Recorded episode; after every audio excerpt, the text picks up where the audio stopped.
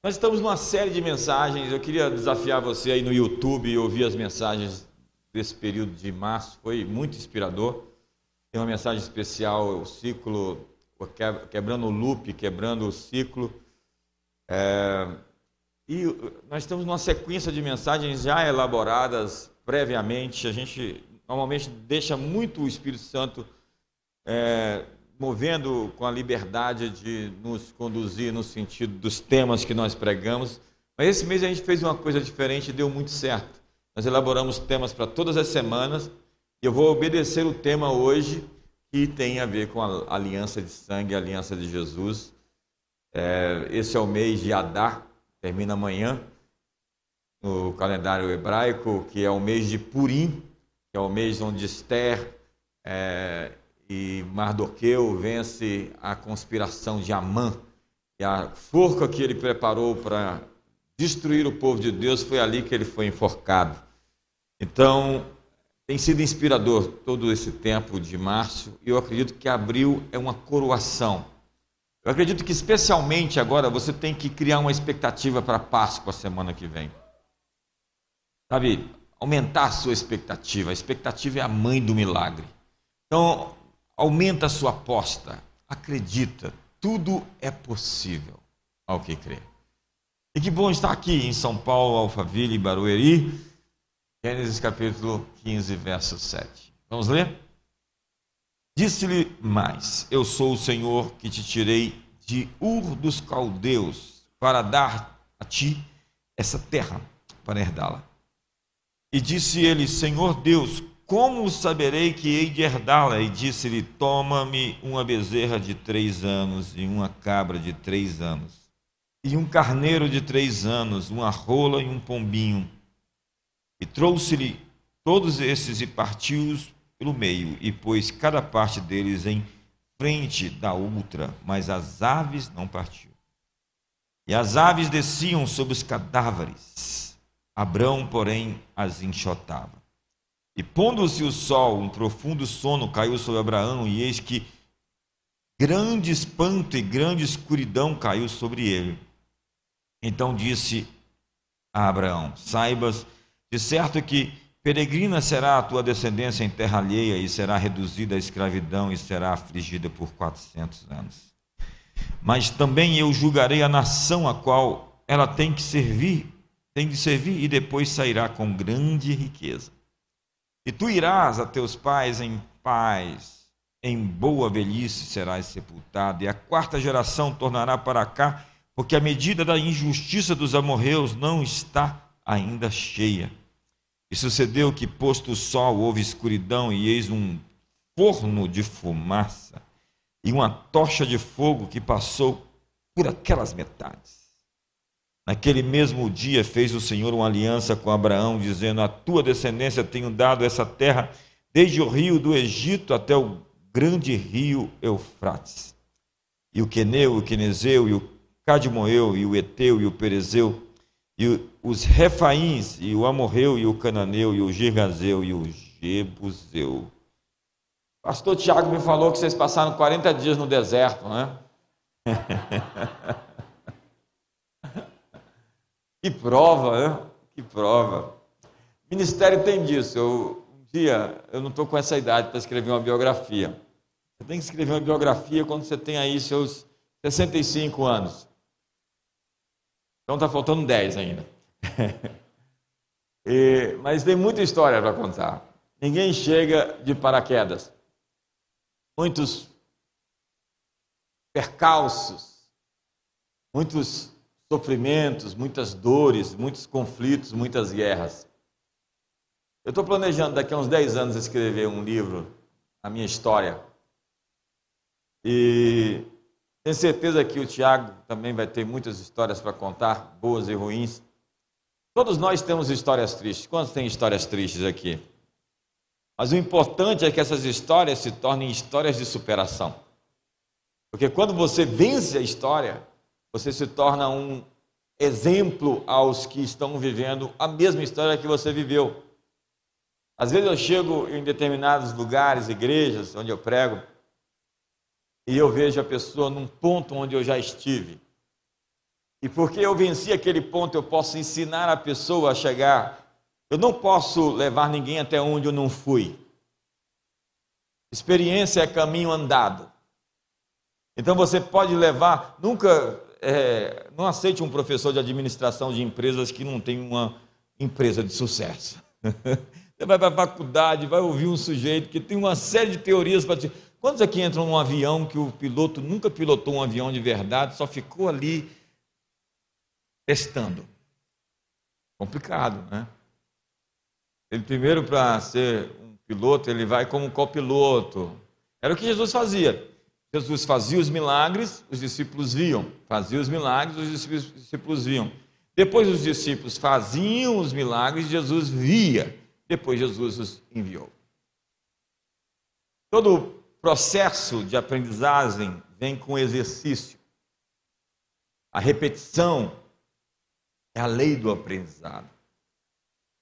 E a Bíblia, ela é um livro incrível. Mais do que um livro sobre religião, ela é um livro sobre economia. Como tratar seus colaboradores na sua empresa. A Bíblia está repleta de ensinos.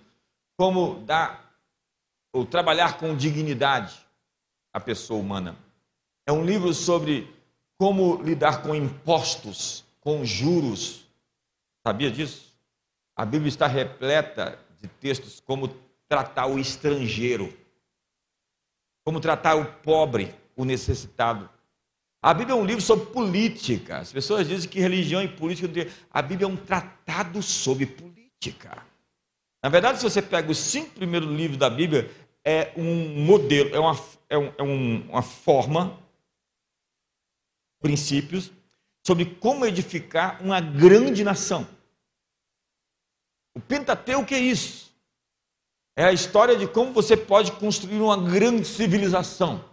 A propósito, nós estamos no Ocidente, que é chamada de civilização ocidental, judaica cristã, porque ela está baseada em fundamentos. Todo o nosso direito vem de Justiniano, o Code, Justiniano Code, que é o, o direito dos romanos que foi cristianizado no século VI.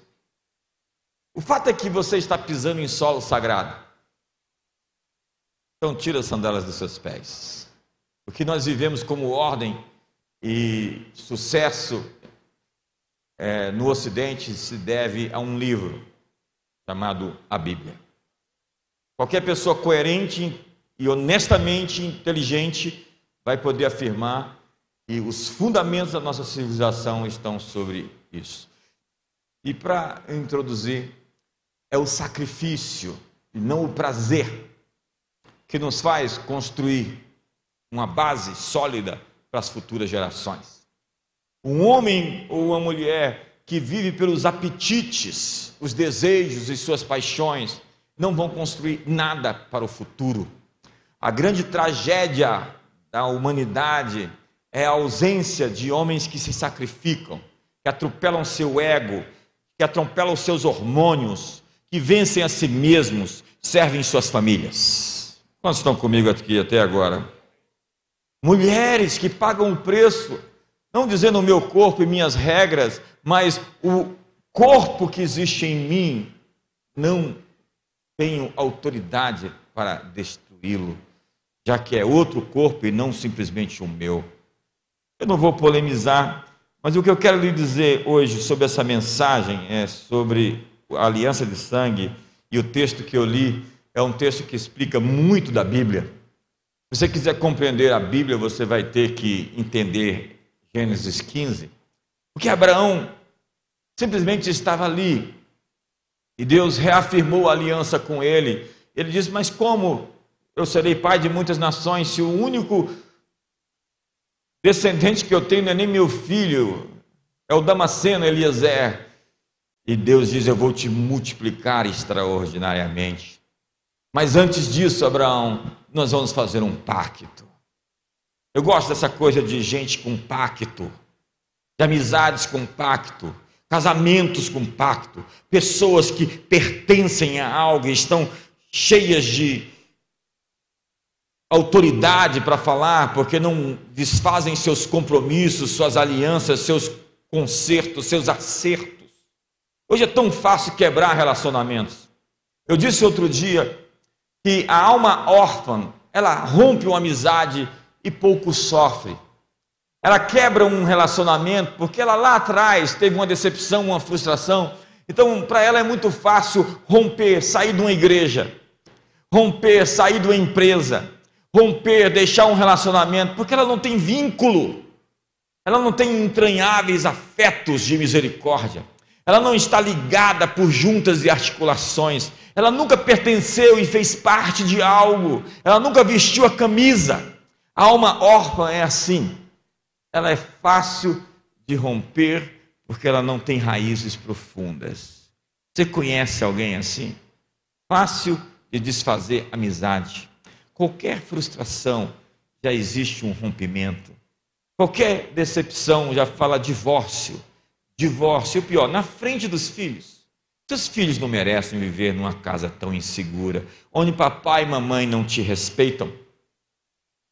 Porque você ouve dizer que qualquer hora a casa vai cair. Então eles crescem na insegurança de que a casa não é sólida, ela não é firme, ela pode em qualquer momento desmoronar.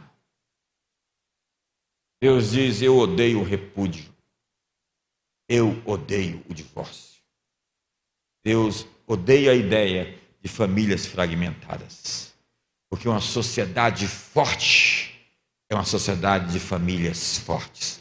O tecido social é feito de famílias e quanto mais fortes forem nossas famílias, mais forte será o nosso país. Então Abraão recebe uma instrução. Eu vou fazer uma aliança, Abraão. Pega animais, parte eles ao meio. Pega rolinhas, um pombinho. Não corta essas, porque elas representam a parte celestial e a parte celestial você não corta. Mas põe, faz um corredor dessas partes, porque eu vou passar no meio delas.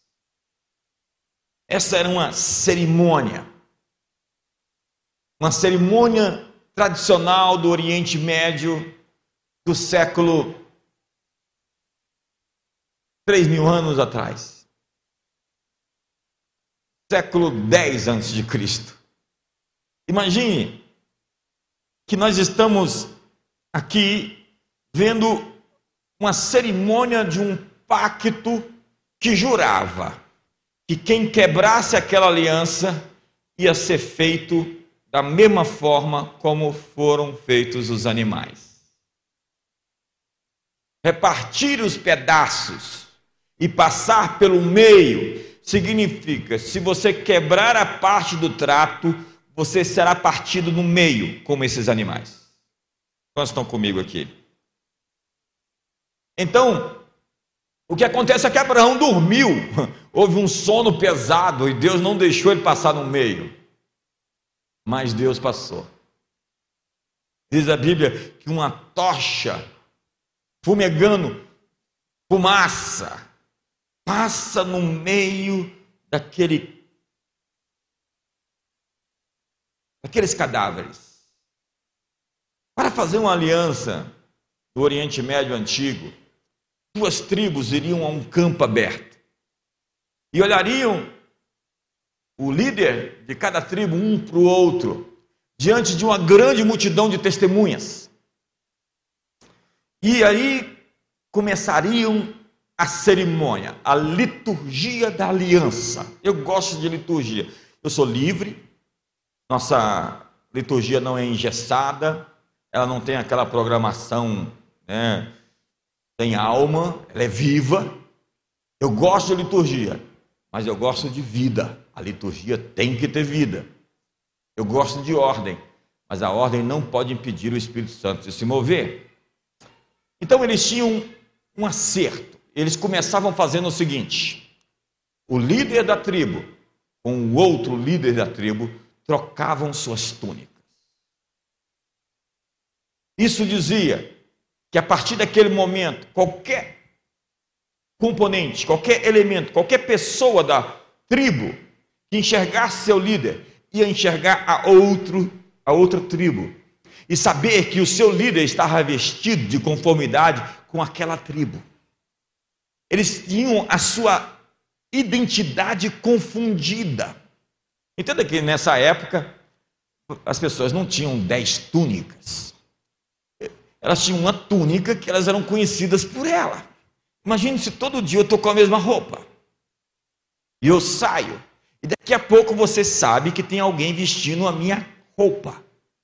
Alguém vestido com a minha túnica. Você olha e fala, é o JB. Não, não é o JB. É alguém vestido com a túnica dele.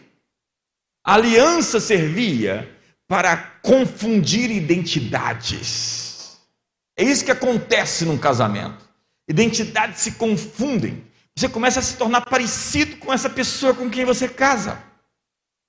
Mas é impossível ficar realmente parecido com a sua mulher, exatamente como ela, porque não tem explicação algumas coisas. Deixa para lá. Então as pessoas diziam: olha lá, lá vem o JB. Não, é alguém vestido como o JB. A segunda parte da aliança era que os cintos eram trocados. E o cinturão segurava toda a roupa, toda a armadura.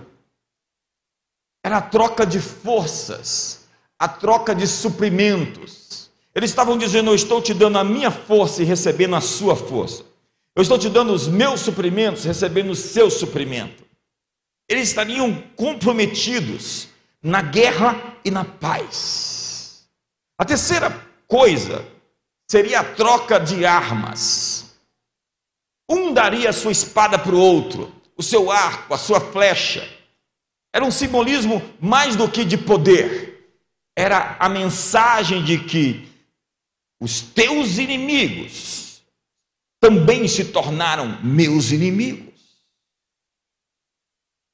Quem lutar contra você estará lutando contra mim.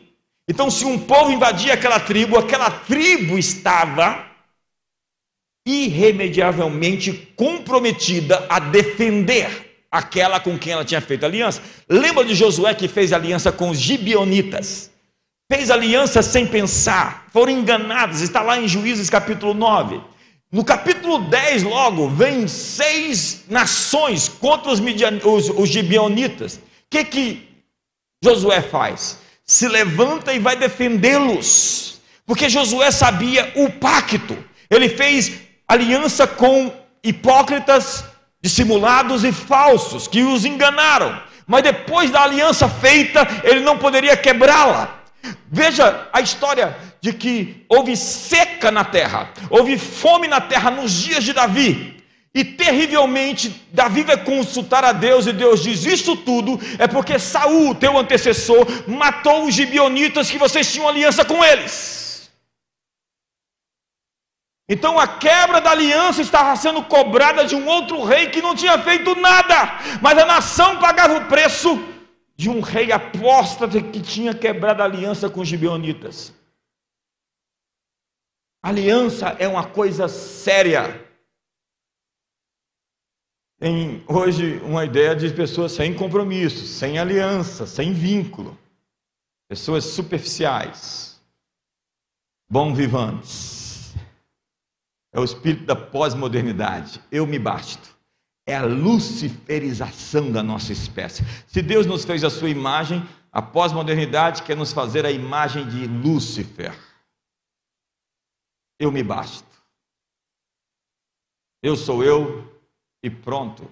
Não entre na minha privacidade. Eu sou um Deus. Não pense que isso é uma brincadeira. O Yuval Harari não esconde isso no seu livro Homo Deus, um best-seller que vendeu milhares e milhares de cópias. Os engenheiros sociais estão aí para dizer que a vida humana perdeu o seu valor, já que nós não tratamos com dignidade o semelhante, na forma de que nós precisamos reduzir a população, e eu não vou entrar nisso. A quarta coisa era o sacrifício de um animal. Uma aliança verdadeira teria que ser confirmada com derramamento de sangue. Diz o autor de Hebreus que sem derramamento de sangue não há remissão de pecados. A aliança tinha que ter o sacrifício de um animal. É todo aquele rito que prefigura o sacrifício de Cristo. O bode expiatório não tinha derramamento de sangue, porque se colocava as mãos sobre o bode e o dispensava para o deserto, ele ia carregar a culpa. Daí a expressão tão famosa hoje de alguém que leva a culpa que não é sua. Tinha o dia de Yom que colocava o sangue do cordeiro que era separado, um cordeiro de três anos, aqui é tudo três anos, já viu? E que era examinado por três dias, e que depois de sacrificado, o sacerdote levava o seu sangue até o propiciatório, no santíssimo lugar, no dia de Kippur, para redimir o pecado de toda a nação. Isso eram, segundo a Bíblia diz, a velha aliança era a sombra da nova. Tudo isso apontava para o sacrifício perfeito, para a aliança perfeita, com superiores promessas na pessoa do Filho de Deus. Então, eles tinham que caminhar no meio dos pedaços. Era chamado esse pacto da caminhada da morte.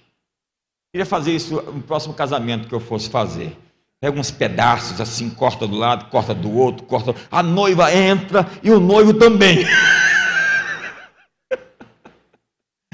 que que é isso, bispo? Está apelando? Vai parecer um massacre de animais, vai dar, vai dar, vai dar polícia. Vamos falar que a Sociedade de Proteção dos Animais vai baixar no casamento, vai dar polícia. Brincadeira, olha para o seu irmão, é brincadeira.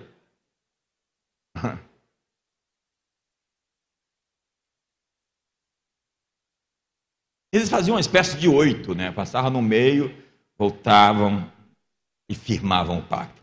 O próximo passo seria o dar as mãos, o encontrar das mãos. E eles, por vezes, perfuravam aqui, essa região do pulso, e juntavam os cortes, afirmando o seu pacto.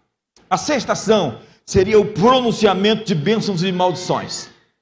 Um dizia ao outro: Olha, nossa aliança é essa, e se você manter os termos delas, as obrigações, é o que Deus fala em Deuteronômio 28: você será bendito ao entrar, bendito ao sair, bendito o fruto do seu ventre, o fruto da sua terra, o fruto dos seus animais, o fruto do seu solo. Você emprestará, não tomará emprestado, será cabeça e não cauda, estará por cima e não por debaixo. Seus inimigos virão por um caminho, fugirão por sete caminhos, se levantarão contra você e cairão diante de você. Vocês serão chamados uma terra deleitosa. Mas se vocês não obedecerem o pacto, a aliança, o acerto, o contrato, bom, maldito vocês vão ser no campo, na cidade, maldito vocês vão ser. Então, era uma série de maldições. Você lembra é, dos montes de Israel? Eles estavam do lado e do outro, fazendo esse pacto lá em Deuteronômio capítulo 27. O sétimo passo seria uma refeição, um banquete. Comer na Bíblia junto é uma aliança. Tanto que a Bíblia diz: se você conhece alguém que se diz cristão e não vive as imprecações do Evangelho, não vai comer com ele. Ei, ei, a Bíblia diz lá, vai conferir depois, 1 Coríntios capítulo 5, verso 10, diz assim: se alguém for fofoqueiro e é irmão, não coma com ele.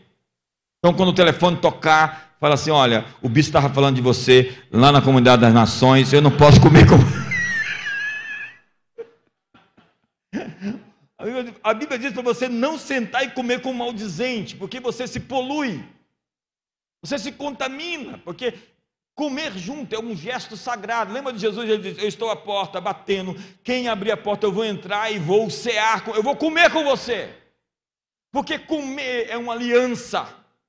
E Paulo termina dizendo: Não estou dizendo para os incrédulos e ímpios do mundo, porque assim vocês teriam que deixar de comer com todo mundo. Está falando com aquele que se afirma ser cristão e que não vive o evangelho de maneira séria. Quantos estão comigo? Não vai ligar para a pessoa, não, né? A refeição era o símbolo dessa unidade. E nessa nova parte, eles trocariam de nomes. Eu casei com a Dice e o meu nome foi para ela, Carvalho. Minhas filhas têm o meu nome, eu herdei o meu nome dos meus pais. Na Bíblia todo mundo é filho de alguém.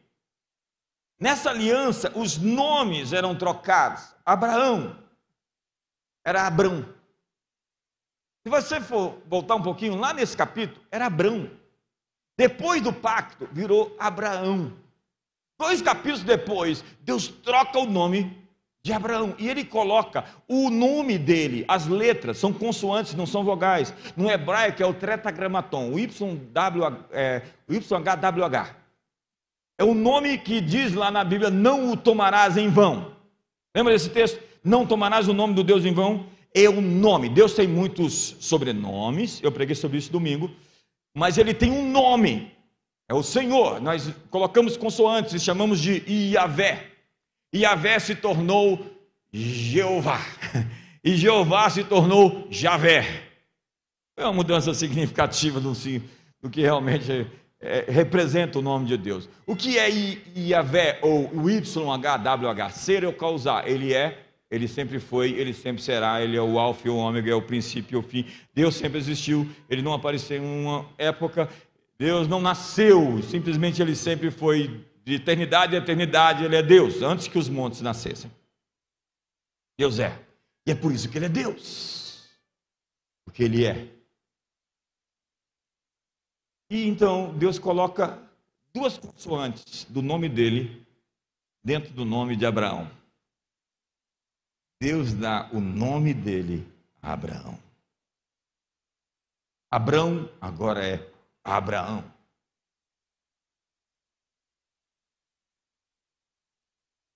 Entenda, a circuncisão era uma aliança de sangue. Um judeu com no oitavo dia de vida arrancava-se o prepúcio para consagrar aquele homem e consagrar toda a sua descendência. Os filhos que viriam da relação sexual daquele homem circuncidado seriam pertenceriam ao Senhor. Era o compromisso. Você lembra de 1 Samuel capítulo 17, Davi olha para Golias, o que ele vê? Está todo mundo com medo de Golias. Golias é grande, Golias é forte, Golias tem uma armadura, Golias tem uma espada, Golias tem, tem força. E Davi olha e fala assim: quem é esse não circuncidado? Ei, ei, quem é esse incircunciso? Quem é esse incircunciso filisteu para afrontar o exército do Deus vivo. Ele está dizendo: nós temos uma aliança com Deus. Ele não tem. Ei, ele não tem uma aliança, porque vocês estão com medo dele? Nós temos uma aliança com Deus e Deus costuma cumprir aquilo que ele promete. Deus não quebra suas alianças, seus compromissos e seus pactos. Deus honra até o fim a sua palavra.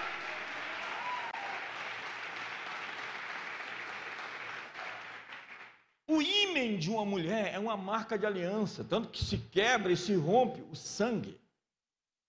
Por isso que você vê, por vezes, pessoas presas em laço de alma. Eu hoje não faço gabinete como fazia anos atrás, dez anos atrás. Mas é incrível tanto de gente presa uma à outra, sonhando uma com a outra.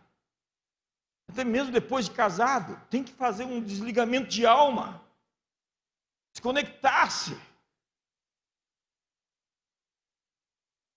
Você vai até 1 Samuel e você vê Davi encontrando com Jonathan, que é o filho do rei, é o príncipe. E eles fazem uma cerimônia de pacto, eles trocam túnicas, trocam armas, trocam cintos. Eles fazem uma parte desse pacto. Eles se entrelaçam. Eles se comprometem na amizade deles. Eu gosto desse compromisso, desse pacto da vida. De gente que chega velho e fala: Eu tenho esse sujeito como amigo há 60 anos de, atrás. Ele é meu amigo há 50 anos. Sou casado com a minha mulher, assim, vamos fazer o jubileu agora de ouro. Eu gosto dessa coisa de gente linkada, conectada, entranhada, enraizada. Nós temos força quando nós estamos enraizados, resolvendo nosso problema, olhando nos olhos e dizendo: Olha, você falou isso, eu não gostei, vamos resolver isso e vamos para frente. Mas as, as, as pessoas têm um histórico de rompimento, porque algo lhe chamou atenção, porque aquilo lhe dá vantagem. Só que é uma vantagem momentânea. Nós não estamos atrás de proposta, nós estamos atrás de propósito propósito.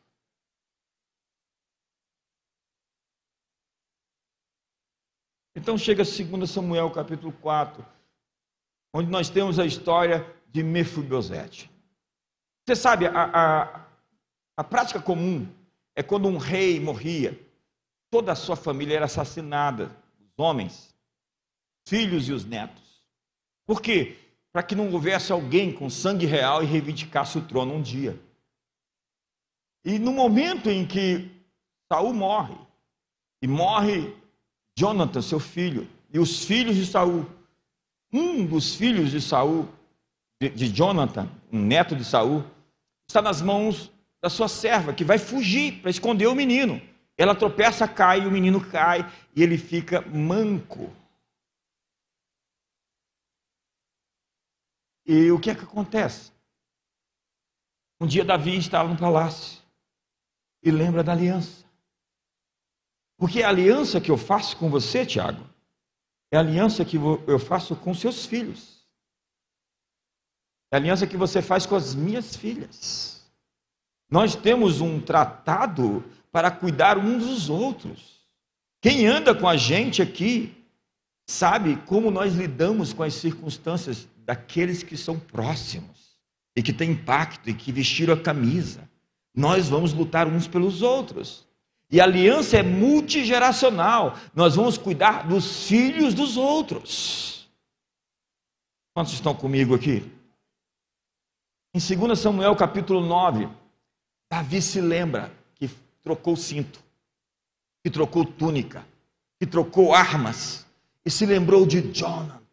O amor dele, a amizade dele por Jonathan era tão incrivelmente forte que os pervertidos e maldosos falam que, você sabe, né? Pessoas, tudo é maldade, tudo é ruindade. Quem já, já tem um amigo de verdade, quem tem relacionamento, você sabe que amor é comportamental. Você se une à pessoa e você vai se vinculando à pessoa. É, é, esses dias, um, um, uma mãe lá da igreja, uma pastora, falou: oh, meu filho com 25 anos encontrou uma mãe biológica. Eu digo: não se preocupe, mãe é você que criou. Porque amor é comportamental. Quantos estão comigo aqui? Amor é comportamental. É uma decisão.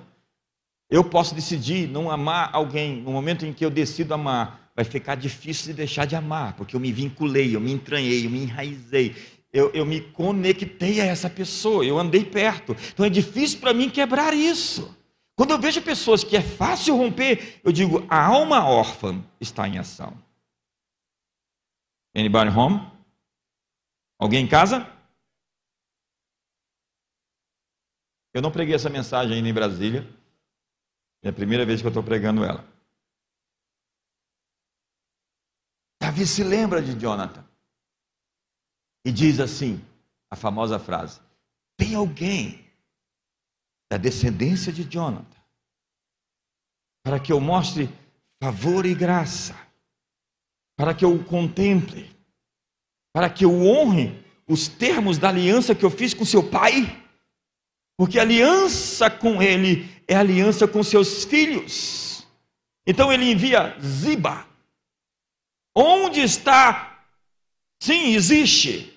Ele mora em Londebar. Seu nome é Mefibosete e ele não consegue andar. Davi diz: Ziba, traga-o ao palácio e faça-o se sentar na mesa com Salomão, com Absalão, com Adonias, com todos os filhos do rei. A partir de agora, ele é um dos meus filhos. Ele será tratado como tal. Ele será honrado como tal. Davi se lembra da aliança e chama-o para o palácio. Diga isso comigo. Davi chamou Mefibosete para o palácio. Isso é importante. Davi tem uma cicatriz que representa uma aliança. Você sabe o que, que representa a nossa aliança, as cicatrizes que a gente adquire na batalha juntos? Quando a gente vai para a guerra, quando a gente come sal junto, quando a gente vira chaves, quando a gente enfrenta inimigos, quando a gente sofre, nossas histórias não sempre, não sempre são tão boas. Mas nós não, nós não temos vergonha de contar nossas histórias, porque nossas histórias são comandadas por Deus para que no fim de tudo Ele faça com que cada coisa, cada elemento, cada parte contribua para o seu propósito, para o bem daqueles que o amam. Então cada coisa vai servir. Ei, ei, olhe para mim. Cada coisa vai servir a um propósito, nada está perdido, largado, deixado, tudo vai ser aproveitado. Deus vai fazer com que essas coisas funcionem na engrenagem do todo, construindo esse grande tapete, costurando todos os pontos e ligando e fazendo disso um plano. Está pensando em uma coisa ruim? Vai virar em seu favor. Ei, ei, olhe para mim. Eu quero profetizar para você nessa quinta-feira. O que é contra você hoje, o que aparenta ser contra você, está se tornando hoje em seu favor. As histórias ruins que você teve vão se tornar em histórias que vão ser contadas de superação, em testemunhos que vão glorificar a Deus, porque você vai inspirar outros a vencer como você está vencendo. Diga para o seu irmão, você está saindo para vencer dessa noite, essa noite desse lugar. Você está saindo desse lugar para vencer. Ei, me ajuda aí, faz alguma coisa. Ei, nossas cicatrizes afirmam as nossas alianças. Paulo diz: carrego no corpo as marcas do Evangelho. Um verdadeiro herói não é aquele que carrega medalhas no peito, mas cicatrizes nas costas. Jesus tem cicatrizes em seus pulsos. Ele não foi crucificado aqui, ele foi crucificado aqui. Lá em Israel você vai ver como era uma crucificação. E dia 20, agora eu estou indo de maio, tá? E segura, aqui segura o corpo. Jesus tem cicatrizes. Ele é a aliança que ele fez comigo. Ei, eu tenho uma aliança de sangue com o Todo-Poderoso. Jesus tem a marca da aliança. E na vida a gente vai construindo as marcas também. É por amor a Ti, Senhor. É a nossa abnegação, é a nossa renúncia, é o caminho estreito quando a gente queria entrar pela porta larga, é quando a gente diz não àquilo que a gente queria muito dizer sim. Quando estão comigo ainda são humanos ou já foram angelicais glorificados? Tem gente que parece perfeito, eu desconfio tanto de gente perfeita, gente. Eu fico olhando assim, eu falo, onde é que está? Está sobrando tanta santidade nesse sujeito, perfeição, que eu falo, tem uma bronca e a gente vai saber em breve. Sempre aparece o vulcão, entra em erupção. Você fala, cadê?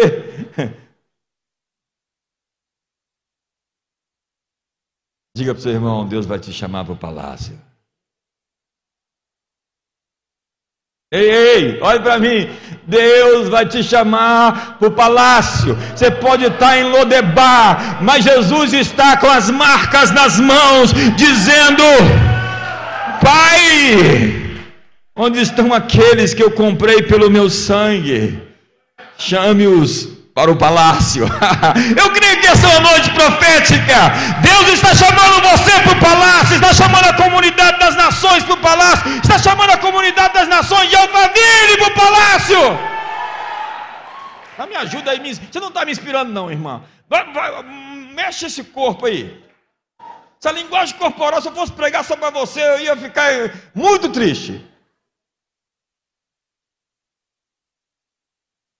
Quantos querem ser pregadores? Nunca olhe para quem não se movimenta e não reage. Se você ficar pensando nessa pessoa, você não prega. Quando eu comecei a igreja, Tinha um sujeito na segunda fileira, 25 pessoas. E o sujeito na segunda fileira me olhando com cara feia e me secando. Ele estava me secando. E eu esqueci dele e fui para aqueles que estavam assim: fala, fala, eu quero, eu recebo, eu tomo posse, sai que é tua, Tafarel. Eu estou atrás desses que vão atrás da promessa. Falou uma. É minha! Deus vai te chamar para o palácio! Melhorou, melhorou, melhorou, melhorou, melhorou!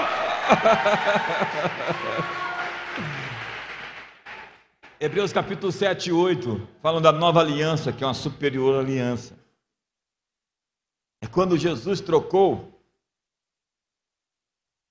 a nossa túnica de pecado, de mentiras, por uma túnica de justiça. Sabe quando ele fez isso? Na ceia, a última ceia. Quando ele saiu para o Getsemane, ele já saiu com a minha túnica.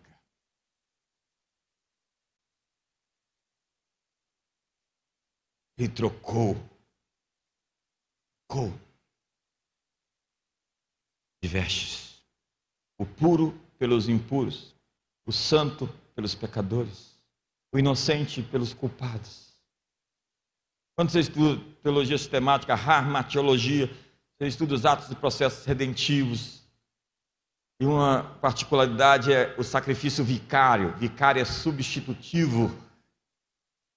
Substitutivo é porque Abraão não entrou no meio das partes. Diz a Bíblia que houve um sono profundo. E ele não passou pelo meio, porque ele não, não podia. Mas na aliança de sangue, você pode fazer, enviar alguém para representar você no pacto. E foi isso que Deus fez. O seu filho passou no meio dos animais. E porque nós não cumprimos a nossa parte, ele foi partido ao meio naquela cruz por nós. Por você? Por mim? Então, quando o Pai olha para você, ele não vê a sua túnica, ele vê a túnica de Jesus. O pai olha de longe e fala: O que, que eu estou vendo? Eu estou vendo o sacrifício do meu filho, a aliança, seu sangue aspergido, o sangue nos umbrais. O inimigo está vendo o sangue nos umbrais e por isso ele não pode entrar na casa, ele tem que fechar. Páscoa, pular, ele não pode entrar nas casas marcadas nos umbrais com o sangue do cordeiro.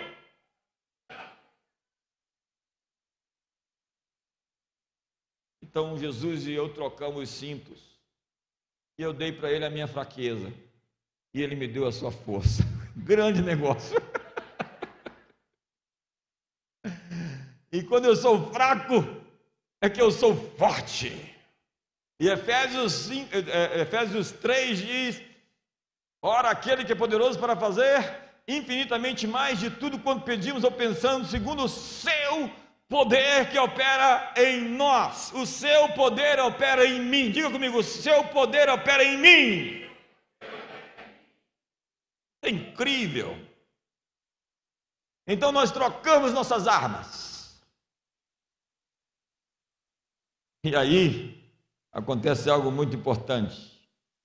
Ele considera os nossos inimigos como seus. Uau! Quando alguém quer lhe ferir, lhe machucar, ele diz: Você é a menina dos meus olhos. Quantos, quantos são pais aqui ou maridos que têm esse instinto de proteção à família? Assim, fica assim, tipo. Deus é do mesmo, a natureza de Deus é selvagem. Tem um livro para os homens, Coração Selvagem, John Eldrick. Já convidei esse cara tantas vezes para vir no Brasil, ele nunca veio. Jesus, fala com ele agora. Ele diz: Pode a mãe que, se, que amamenta seu filho se esquecer dele, todavia eu jamais me esquecerei de ti, ainda que ela pudesse. Ele diz: Ó oh, Jerusalém, quantas vezes eu quis juntar-vos como a galinha junta os pintinhos debaixo das suas asas e vós não quisestes. A Bíblia diz que o pior lugar para se estar na floresta é entre a ursa e os seus filhotes. Se os filhotes da ursa estão ali, a ursa está ali, você está aqui, você está frito. Essa é a natureza instintiva colocada por Deus nos animais e em nós. E Ele mesmo carrega isso quando se trata de proteger a sua prole. Ei, eu vim aqui para te dizer: Deus está protegendo você. Ele está na tua retaguarda, Ele está na tua dianteira, Ele está acima, está abaixo, Ele está cercando você, rodeando você, guardando você, livrando você. E Ele tomou seus inimigos como seus. E Ele nos ensina a lutar contra o inimigo. Eis que vos dei autoridade para pisar sobre serpentes e escorpiões sobre todo o poder do inimigo e nada absolutamente vos causará dano. Ele nos deu armas. Ei, eu vim aqui para te dizer: você não está por conta própria. O Pai está capacitando você a lutar na guerra e vencer. Ele diz: sede fortalecidos no Senhor e na força do seu poder. É na força do seu poder que nós lutamos, que nós enfrentamos, que nós desafiamos, que nós avançamos. É na força do poder deles que nós estamos aqui acreditando que aquele que começou é aquele que vai terminar a sua boa obra. Tomai toda a armadura de Deus. Ei, a armadura não é sua. Deus trocou de armas, Ele te deu as armas dele. Tomai toda a armadura de Deus. Tome as armas de Deus. Pegue as armas de Deus. Você vai sair daqui hoje com uma nova arma.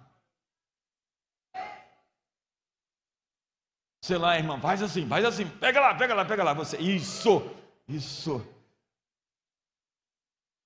Às vezes fala, Deus está te entregando uma arma e você não está vendo, os anjos estão passando e. Tem gente que não acredita em anjos fazendo isso, só acredita no demônio da opressão. E tem gente que não posso fazer assim que ele filme e faz figurinha. Essa é uma linguagem de aliança.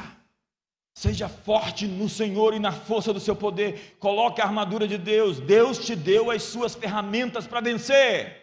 Ei, ei, põe a mão no ombro do seu irmão, bate assim e fala: Deus te deu as ferramentas para vencer.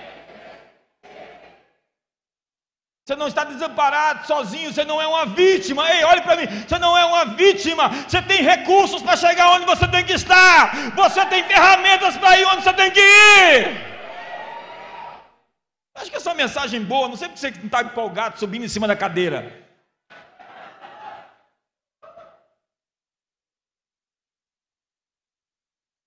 O quarto passo é que Jesus se tornou o Cordeiro Pascal. A Páscoa, semana que vem, ele é o nosso Cordeiro Pascal que foi partido no meio. Então agora, nós temos não mais a circuncisão, a circuncisão no prepúcio dos machos, porque não é judeu, diz Paulo, aquele que é circuncidado na carne. O verdadeiro judeu é o que é circuncidado no coração, no espírito. Corações circuncidados são corações aliançados. Eu tenho uma aliança com Deus, por isso não vou pôr os meus olhos sobre coisa suja. Essa é a diferença. Eu tenho uma aliança com Deus, por isso eu tenho freio, limite. Eu tenho uma aliança com Deus, então vou guardar minha língua da mentira. E depois disso vem as bênçãos e as maldições. E as bênçãos estão pronunciadas sobre nós. Um dia eu tive um arrebatamento, na verdade eu tive muitos arrebatamentos. Mas não vou contar para você hoje, porque também não tem atmosfera para isso. Mas um dia eu vi todas as bênçãos celestiais. Ele nos abençoou com toda sorte de bênçãos espirituais nos lugares celestiais. Diga ao seu irmão, está feito. Entenda que a promessa de Deus não é algo para ser realizada. O Bill Johnson diz que nós oramos num ponto de incredulidade quando pedimos a Deus algo que ele já fez. Há muitas coisas que já foram feitas, elas fazem parte do termo da aliança. Por isso que essas orações que o pessoal faz, desesperada, não é oração que comove o céu, é a oração, Senhor, a tua aliança comigo é desse jeito, o Senhor disse que ia fazer assim, eu acredito e estou aqui, crendo. É isso que funciona. Você apela para o caráter de quem prometeu. É como eu falo para minha filha: eu vou fazer isso. E ela chega para mim: papai, o senhor disse que ia fazer. Papai, o senhor disse que ia fazer. Essa é a oração que move o céu, move o coração de Deus. Animais partidos ao meio, caminhando entre as partes. Abraão dormiu um sono profundo, uma cerimônia de aliança. Alguém representando você passou no meio. Passou no meio. Uma tocha de fogo passando entre as partes. Jesus passando entre as partes. E o próximo passo é o banquete. Estamos falando da ceia. Eu nem sabia que ia ter ceia hoje aqui. É uma mesa preparada na presença dos inimigos, é uma refeição da aliança. Por isso, você tem um grande problema se você não toma ceia todo mês. Porque todas as vezes que vos reuni, anunciai a morte do Senhor até que ele venha. A principal reunião do seu mês é a ceia. Não é aquela para assinar o contrato de 10 milhões, aquela ali é. É para reafirmar o pacto que você fez. Você tem que reafirmar. Por que, que as pessoas fazem todas essas festas religiosas? Para reafirmar pactos com as entidades com que outrora fizeram. Os pactos têm que ser reafirmados. E a Bíblia diz que você tem que reafirmar a sua aliança através de um sacramento chamado Ceia do Senhor. Então, segundo domingo do mês, você não marca viagem. Se marcou, dá um jeito de tomar ceia depois. Procura para você. Pelo amor de Deus, vem cá, pastor. E o próximo passo é a troca de nomes. Você sabe como é que as pessoas chamam você por aí, Silvana? Crente. Não é mais a Silvana. Você é cristã. E se você tropeçar ali, o pessoal, olha lá aquela crente. Olha lá o cristão, olha lá o irmão, olha lá. Você agora carrega o nome de Deus, honre esse nome. As pessoas estão de olho em você. Porque Deus trocou o seu nome com você, Ele deu o seu sobrenome. Na verdade, não foi nem o sobrenome, Ele deu foi o nome mesmo. Eu pertenço a Cristo. E Jesus tomou o meu nome ele foi chamado o Filho do Homem. O Filho de Deus se fez homem, Filho da humanidade. E nós recebemos o seu nome, e nós oramos em seu nome, nós oramos em nome de outra pessoa. Eu chego ao governador Tarciso, digo, eu vim aqui. Não, você chega ao secretário Lucena, que é meu amigo, fala, eu vim aqui em nome do governador Tarciso, ele disse para você fazer isso. Ele vai obedecer ou vai ser demitido. Quantos estão comigo? Você sabe o que Jesus fez? Ele falou: Em meu nome expulsarão demônios. Tem gente que fala assim: Esse demônio é tão fraco que eu vou expulsar no meu nome mesmo.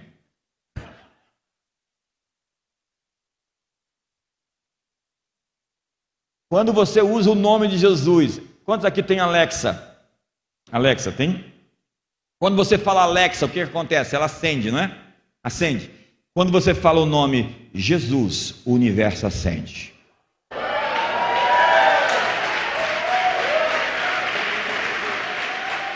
O céu entra assim. O que, que aconteceu? Jesus. E aí, qual é o próximo? Você fala, Alexa, eu quero ouvir agora Lauren Daigle. Lauren Daigle, não, não, não, fala um bocado de coisa, não sei porque ela fala tanto. Eu acho que eu sei, não posso falar. Usar o nome de outra pessoa é uma aliança. É por isso que tem pessoas que não podem usar o nome porque não são da família. É aqueles caras, filhos do sacerdote, que disseram: Eu expulso você em nome de Jesus que Paulo prega. Sabe o que o demônio fez? Deu uma surra neles e tirou a roupa deles, eles saíram calados. É assim que fala aqui? Por quê? Porque eles não tinham cobertura e ficaram sem roupa. Senhoras e senhores, todos precisamos de um teto espiritual, uma casa para chamar de sua, para dizer eu pertenço a ela, é a minha família espiritual.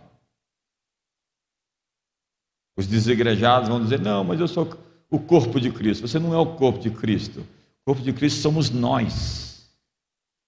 Você não é a igreja, a igreja somos nós. E quem está me assistindo na internet, acho que não está, na hora de voltar para a igreja. Vou terminar. Ah, já está já tá na hora. Eu bem que eu tenho tempo. Você está com tempo? Há dois tipos de alianças. Nós temos a aliança de paridade e a aliança de sucerania. Uma aliança dos chefes tribais é uma aliança de paridade. Um pode ser maior que o outro, mas eles têm um equilíbrio de forças.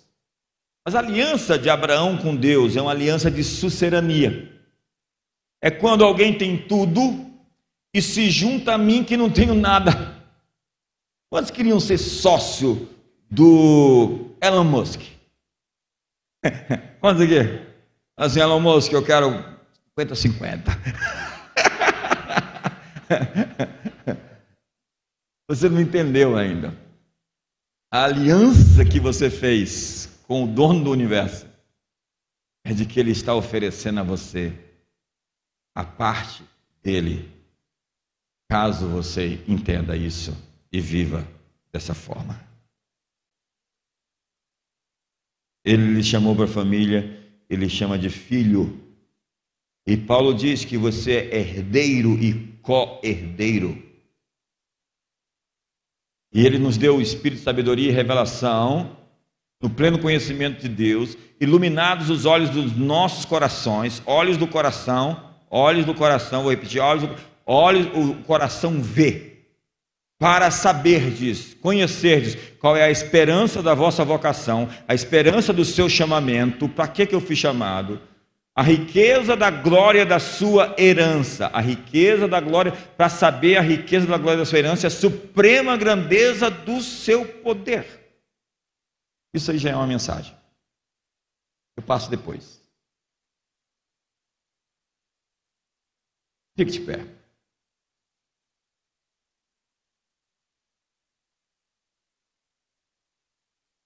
O último passo da aliança é uma prova, é a troca do primogênito. Eu tenho um filho primogênito, você tem um filho primogênito, nós vamos fazer aliança. Então a multidão está presente, eu pego o meu filho e levo até você e te digo: ele agora é seu filho, eu te amo, filho, você vai cuidar dele. E eu pego o seu filho, levo para minha casa e eu vou cuidar do seu filho como um filho. Que teste! que prova! Passa alguns capítulos à frente, Deus diz: Abraão, vai até o Monte Moriá, leva o teu filho para mim e sacrifica ele. Deus pediu o filho de Abraão e Abraão fez uma caminhada de três dias. Chegou no Monte Moriá, pegou o cutelo, colocou o menino no altar e quando levantou o cutelo, já tinha feito no coração, Deus disse: pare você já cumpriu o acordo. Mas veja o que o texto diz. E Abraão creu no Deus que ressuscita os mortos e chama a existência as coisas que não existem como que já existissem. Ele acreditava que Deus ia ressuscitar o menino, coisa que ele nunca tinha visto. Ele, segundo a Bíblia, acreditava que ia sacrificar o menino, e do mesmo jeito que ele fez Sara e ele rejuvenescer para gerar aquele menino, ele acreditava que Deus ia trazer o menino de volta. Mas para não dar muito trabalho e muito pano para manga, para depois dizer que Abraão sacrificou o menino no século 21 e gente fazer a mesma coisa.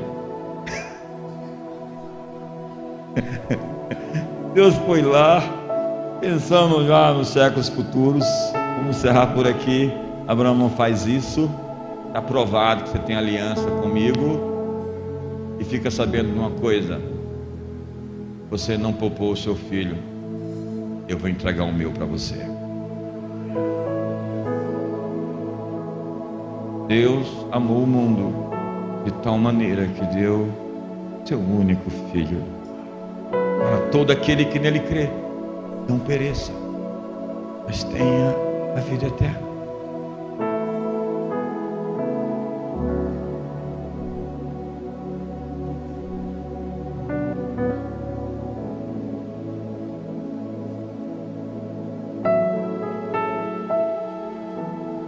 Podemos orar hoje nos termos da aliança.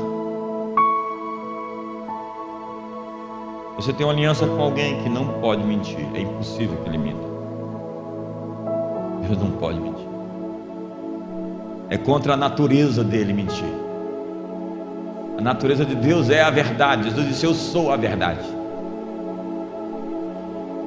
E você pode reivindicar os termos dessa aliança de sucerania. Nós não tínhamos nada, Ele nos deu tudo. E hoje Deus está enviando Ziba, Lodebar. Esses elementos estão consagrados, dedicados ao Senhor. Ele está enviando Ziba para Alphaville, para Barueri, para São Paulo, para Brasília. Precisa de Ziba em Brasília está dizendo: tem alguém da linhagem? Tem alguém que eu fiz aliança? Tem alguém da descendência? Tem Mefibosete? Chame-o para a mesa. Chame-o o palácio. Deus está dizendo: Ei, eu estou trocando o seu cinto, dando a minha força a você, trocando o seu manto sujo de pecado, de mentira, de quedas, de faltas, pelas minhas vestes de linho puro e fino. Eu estou lhe dando as minhas armas para você vencer. Eu estou colocando o seu nome na palma da minha mão, contando os seus passos quando você sofreu perseguição. Eu estou mudando o seu nome. Deus está mudando o seu nome. Está mudando o seu destino. Ele está proferindo bênçãos sobre você hoje, todas aquelas as bênçãos, aquelas promessas. Ele está reafirmando: o meu conselho permanece de pé, farei toda a minha vontade. Porque nós não estamos aqui para viver uma religião, nós estamos aqui para viver uma aliança. Uma aliança de sangue. Eu recebi do Senhor, que também vos entreguei na noite em que o Senhor Jesus foi traído, ele tomou o pão e disse: Esse é o meu corpo que é dado por vós. Semelhantemente, pegou o cálice e disse: Esse é o cálice da nova aliança feita no meu sangue. Porque todas as vezes que comerdes do pão e beberdes do cálice, anunciais a morte daquele que reviveu e voltará. A morte do Senhor até que ele venha. Coma o pão, beba o cálice, essa é a refeição da aliança.